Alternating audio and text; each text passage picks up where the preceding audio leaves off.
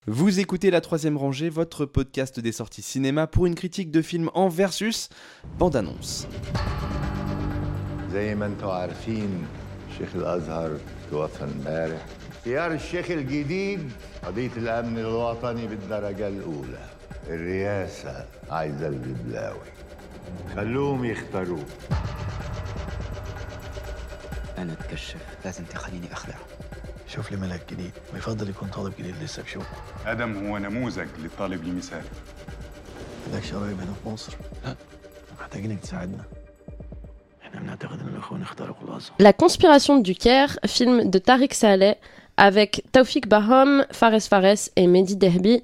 C'est Justin et Lila qui l'ont vu et c'est Justin qui va nous le présenter. Oui, donc la conspiration du Caire donc, nous conte l'histoire de Adam, donc, qui est euh, un fils de pêcheur qui vit dans la, voilà, dans la, campagne euh, iranienne et qui euh, va, euh, va passer un concours qui va lui permettre d'intégrer la grande université islamiste d'Al-Azhar au Caire. hein, et il va, au moment où il va, c'est lors de ses premiers jours dans cette université, le grand imam va décéder. Donc il va, s'en- euh, il va avoir une sorte de guerre de succession euh, pour voir euh, qui peut être choisi. Et ça va entraîner une guerre en fait entre les deux factions du pays, entre le pouvoir politique qui souhaite avoir un imam qui est susceptible de valider leurs décisions, et puis entre le pouvoir religieux, donc avoir un imam vraiment versé ou qui souhaite avoir la, religion dominante dans la, politique sociale du pays. Et donc, du coup, il y a des intrigues de palais qui, qui se font pour euh, que chacun des camps ait euh, son candidat qui soit vainqueur. Et Adam, qui est nouveau euh, dans l'université, va être un des pions utilisés, on va les, notamment par le pouvoir politique.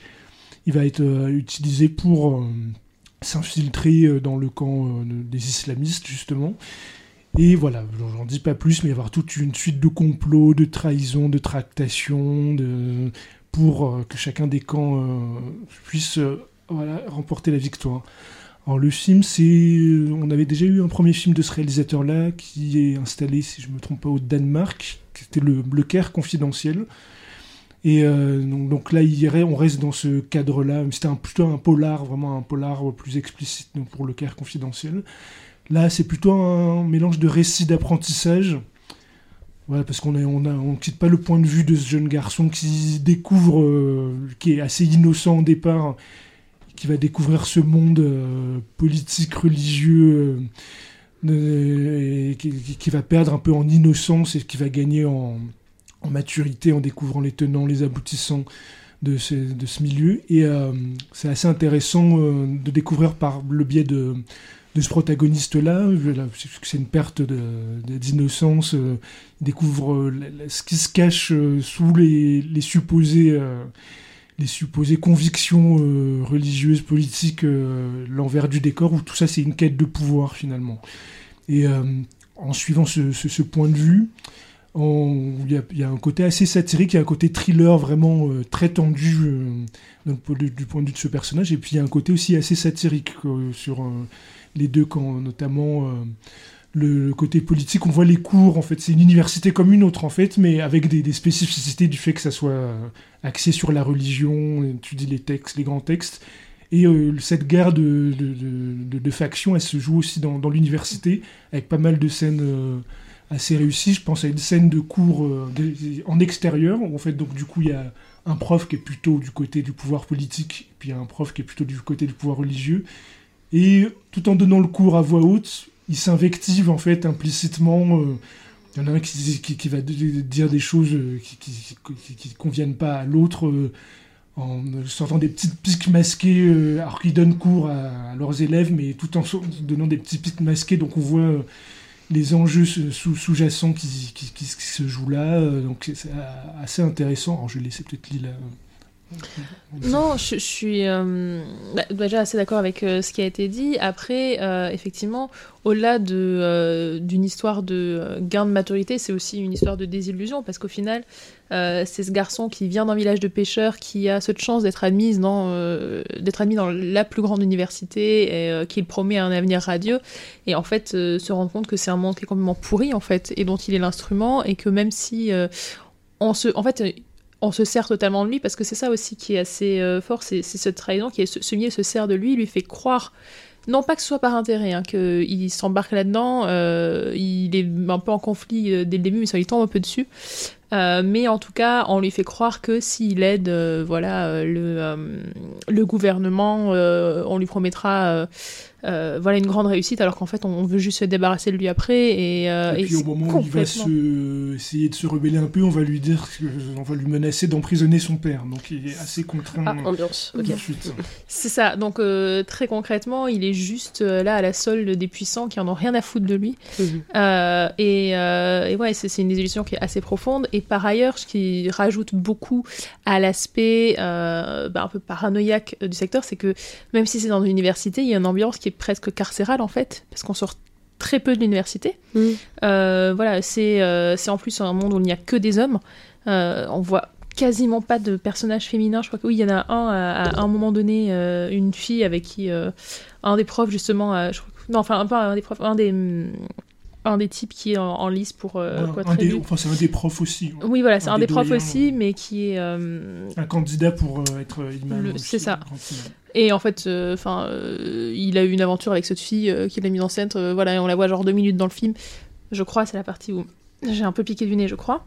Euh, donc moi, je n'ai vu aucun personnage féminin de tout le film. Si tu ne le dis pas, on Si ne s'en douterait pas, Lila. Tu as l'air, d'avoir été bien réveillée, moi. je- C'était juste un petit, une petite faille, tu vois, un petit. C'est peut-être là Mais- qu'il y a eu tous les personnages féminins du film. Peut-être, mais dans tous les cas, ça veut dire qu'ils sont concentrés sur 10 minutes de film, ce qui est Mm. quand même pas beaucoup. Euh, non, effectivement, il y, a- il y a vraiment. Ce, donc, c'est ce milieu d'hommes qui sont régis par des règles qui sont strictes, hein, qu'elles Mm. soient euh, religieuses ou même pas forcément, simplement des, des règles de l'étiquette, de.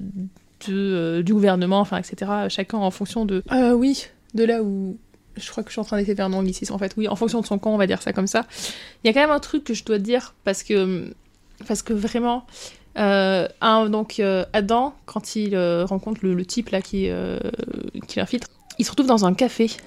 Et euh, leur stratégie, c'est de s'asseoir côte à côte et de faire semblant d'être tous les deux au téléphone pour pas qu'on capte qu'ils sont en train de se parler. Sauf qu'ils se regardent. Sauf qu'ils se regardent, ils, ils décrochent en même temps, ils raccrochent en même temps et on se regarde. Enfin bref.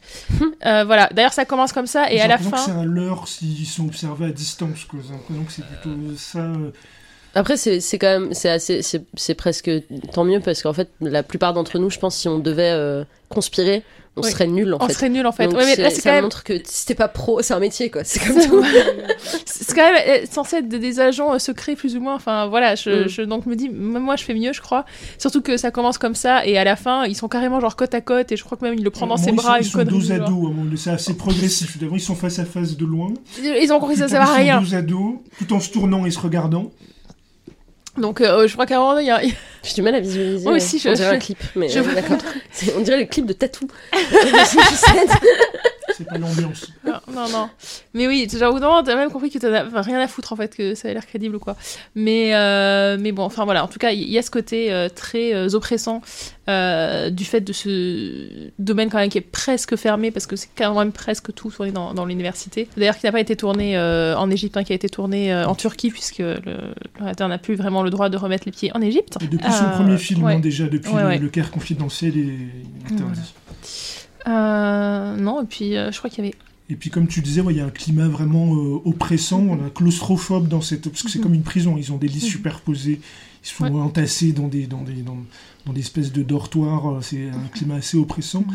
Et ce, que, ce qui est intéressant, c'est vraiment l'hypocrisie que ça dénonce de. Parce qu'encore la politique, le- le- le- la partie politique en tout cas qu'ils manipulent, bon, ils ont un cynisme euh, qui fait qu'on y est habitué. euh, ils font leurs calculs et c'est assez clair. Le personnage d'ailleurs est très charismatique, le personnage du espèce de général, de chef de la, la police secrète, euh, un personnage assez intimidant. euh, qui- qui- qui- il y a une scène où euh, le héros a deux doigts de se faire coincer, de, de se faire démasquer, et donc il intervient pour stopper la, la- la- la personne qui allait le Mhm. démasquer. Et il y a pas, c'est- c'est- il est suffisamment intimidant avec ce pouvoir politique souterrain Ouais. que les gens connaissent. Il est suffisamment intimidant pour arriver. Et juste par le dialogue, le regard, le dialogue, il dit non, non, mais ça s'arrête là, tu vas pas le toucher, tu vas faire ce que je te dis. Et l'autre ne, ne, ne moufte pas. Il y a vraiment. euh, on Mhm. sent qu'il y a un pouvoir politique euh, Ouais. souterrain qui, est- qui est très puissant et dont tout le monde est, est- est conscient. Quoi, parce Mhm. que là, il arrive, c'est pas une scène d'action ni de thriller ou quoi, il arrive, il, il stoppe, enfin ça part comme une séquence de Mhm. thriller. Et il suffit qu'il arrive, qu'il le regarde droit dans les yeux, il dit c'est terminé, euh, toi, tu vas pas ça. faire ce que tu comptais faire. Et la scène s'arrête là, quoi. On sent que il y a une pression, euh, il y a quelque chose qui plane, que, dont tout le monde est conscient au sein du, du pays. Et euh, justement, donc il y a, ce cynisme-là, euh, ce calcul-là dont on est conscient avec ce personnage-là. Alors que le côté religieux, bon, on pourrait supposer que même en étant extrême ou tout ce qu'on veut, peut-être qu'ils ont des convictions, même en ayant des, des idéaux un peu arriérés, on pourrait supposer qu'ils aient des- des convictions. Et là, c'est la même chose. C'est assez cinglant le, constat qui est fait à travers les, différents personnages. Alors il y, a plusieurs scènes. Il y a la scène dont il a parlé, on se rend compte qu'il y a un des candidats qui euh, s'avère avoir, euh, avoir mis enceinte une jeune femme, beaucoup plus jeune que lui. Il l'a mis enceinte, il a fait un enfant, et puis c'est sa, maîtresse un peu secrète. Ou alors il y a une scène un peu plus euh, amusante où il a envie de manger du McDo, alors que bon, les États-Unis, normalement, c'est Satan, c'est Babylone, c'est tout ce qu'on veut. À un moment donné, il, paraît qu'ils ont du- du- des, hamburgers halal, et puis il envoie Adam lui acheter du, du McDo. euh, c'est le côté très terre à terre. euh, il les ramène à un côté. euh, un côté ordinaire, monsieur tout le monde, sous le côté très strict, très religieux, Mm.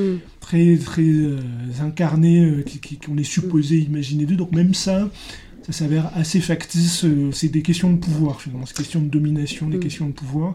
Et le, le héros va apprendre, euh, voilà, au fil du film, va apprendre à s'en servir. Au début, il est ballotté d'un- camp à l'autre, il est totalement manipulé, il n'a aucune prise. euh, sur sa destinée et euh, au moment où ça commence à se corser pour lui vu qu'il compte euh, une fois que chacun a obtenu ce qu'il voulait il on va on va on va l'abattre et puis c'est terminé et là on comprend qu'il a acquis euh, voilà le, le savoir il a compris le fonctionnement de, de ce milieu et il arrive aussi à manœuvrer pour euh, s'en sortir euh, et euh, vraiment le, héros d'ailleurs le, jeune héros le jeune acteur il est vraiment très bien parce qu'il a un côté opaque il a un côté vulnérable et à la fois très opaque qui, qui dégage dans, son jeu et on voit, on voit, on voit la- la- l'aspect opaque prendre le pas au fur et à mesure du, film où on voit qu'il a, compris les, arcanes de, cet environnement-là et arrive à prendre le dessus à son tour. Et je dois quand même dire que je suis très triste que Marine soit pas là pour parler du film. euh, parce qu'il y a quand même une scène de boîte de nuit, boîte de nuit où forcément il y a Ah que oui. des hommes. Et je suis très triste que Marine soit pas là pour nous parler de l'homoérotisme de cette scène. voilà. Oui, d'ailleurs, oui, d'ailleurs, c'est vrai, c'est vrai que. bah, du Euh, coup- de toute façon, tu me dis une université avec que des hommes dans des lits camps, moi j'entends homoérotisme. C'est euh, c'est derrière ma tête, c'est Non, là. mais là, par- non, mais particulièrement cette scène de boîte de nuit, parce qu'une nouvelle fois, tu te dis, voilà, au Mm. milieu des islamistes, ils doivent être euh, le doigt sur la couture du pantalon. Mm. On reste... Et puis la scène de boîte de nuit, c'est pas juste idence, hein, c'est vraiment, effectivement, il y a un espèce de érotisme, ça se met torche nu, ça enlève la djellaba, ça se frotte, et tu te dis, bon. Voilà, ils sont, c'est très strict, mais ils ont besoin de se lâcher de temps en temps quand même. Il y a besoin de se rapprocher quand même. Mm. Donc euh, on sent que voilà, c'est pas dit explicitement, euh, mais il y a quelque chose qui plane. Je pense que c'est ce qu'il a voulu faire ressentir aussi. Mm. Ouais, il y a quelque chose. De toute façon, il y a quelque chose d'assez, je trouve, touchant dans les tous les films qui parlent de milieux qui sont extrêmement religieux, où il y a des moments où tu vois que, comme avec la scène du McDo, où que en fait, bah, toutes ces choses-là, c'est des c'est des principes moraux, mais en fait, ton le- l'humanité, l'hum- l'humain derrière est faillible, et c'est ça aussi qui fait que que les choses sont intéressantes. Et après, la religion et le pouvoir euh, et la relation entre les deux. euh, c'est quelque chose qui, je pense, ne peut mener qu'à des désillusions. Donc, euh, c'est c'est pas si étonnant ce, que qui ça. est, ce qui est amusant, c'est que bon, alors, le film est une fiction, hein, donc, mais C'est réc- 100% fictif? C'est- alors, au départ, c'est 100% fictif, sauf que je crois que c'est l'année dernière, j'avais lu ça en lisant une critique du film. Ces deux dernières années, ben, il, y a effectivement en Égypte, il y a un imam qui est mort et apparemment il y a eu bah, Ah. ce, ce genre de, de la, fiction a rejoint la réalité. Donc il y a eu ce genre de, alors je sais pas, peut-être pas avec les événements du film, mais en tout cas il y a eu ce- cette guerre de, de pouvoir euh, Mm. pour avoir le, le- le- le- un imam politique ou strictement religieux. Ça s'est joué récemment euh, en Égypte, quoi. Donc euh, D'accord, ah, c'est cool. Ouais. Enfin, c'est cool. Enfin, c'est intéressant Ouais. que les, les- les deux se, re- se retrouvent. Je sais pas si c'est cool. Euh, juste pour euh, revenir, euh, juste à dit que le réalisateur habitait au Danemark, il habite en Suède, il est suédois. Voilà. Euh, et le film est suédois d'ailleurs. C'est euh, c'est juste pour euh, les trois personnes qui vont nous répondre sur Twitter en Voilà. disant Justin dit n'importe quoi. C'est c'est des pays nordiques, voilà, on s'est- on s'est compris. Les amalgames. Mais en tout cas, ça donne. ça- moi, j'avais envie d'aller le voir, j'ai pas eu le temps, et, euh, et ça me donne d'autant plus envie. Je sais pas pourquoi est-ce que dans ma tête c'était un drame juridique. Et euh, parce que j'ai vu passer vite fait une scène que j'ai pas regardée du coup, et j'avais l'impression que ça se passait dans un tribunal. Mais du coup, si euh, Alors, Si tu me dis que tout se fin- passe dans alors, il y a l'université, une scène à la euh. fin qui est. Alors, j'en dis pas trop si tu ne l'as pas vu, mais il y a une scène où il. C'est pas juridique, mais c'est des. Il y a tout, plusieurs doyens qui sont alignés plus. Ouais. et on peut leur poser des questions en fait. D'accord, bah c'est peut-être ça que donc, j'ai vu passer. J'avais l'impression de voir une espèce de question, plaidoyer. voilà, Il y a euh. une allusion qui va être faite qui va mettre dans l'embarras l'un des doyens. D'accord, ne m'en dis pas plus, ne nous en dites pas plus. On va aller le voir puisque euh, ça a l'air, ça a l'air ma foi fort intéressant. C'est encore en salle. C'est La conspiration du Caire. Merci beaucoup à vous deux. La troisième rangée, c'est votre podcast bi-hebdomadaire sur les sorties cinéma du moment. Critique, analyse, débat, quiz, coup de cœur, films méconnus et invités de marque. Vous pouvez nous écouter sur iTunes, Castbox, Podcast Addict, SoundCloud, Deezer, Spotify et n'importe quelle application de podcast. Abonnez-vous également à nos comptes Twitter et Facebook pour ne rien rater de nos nouveaux épisodes et de nos annonces. Bonne écoute et bon film.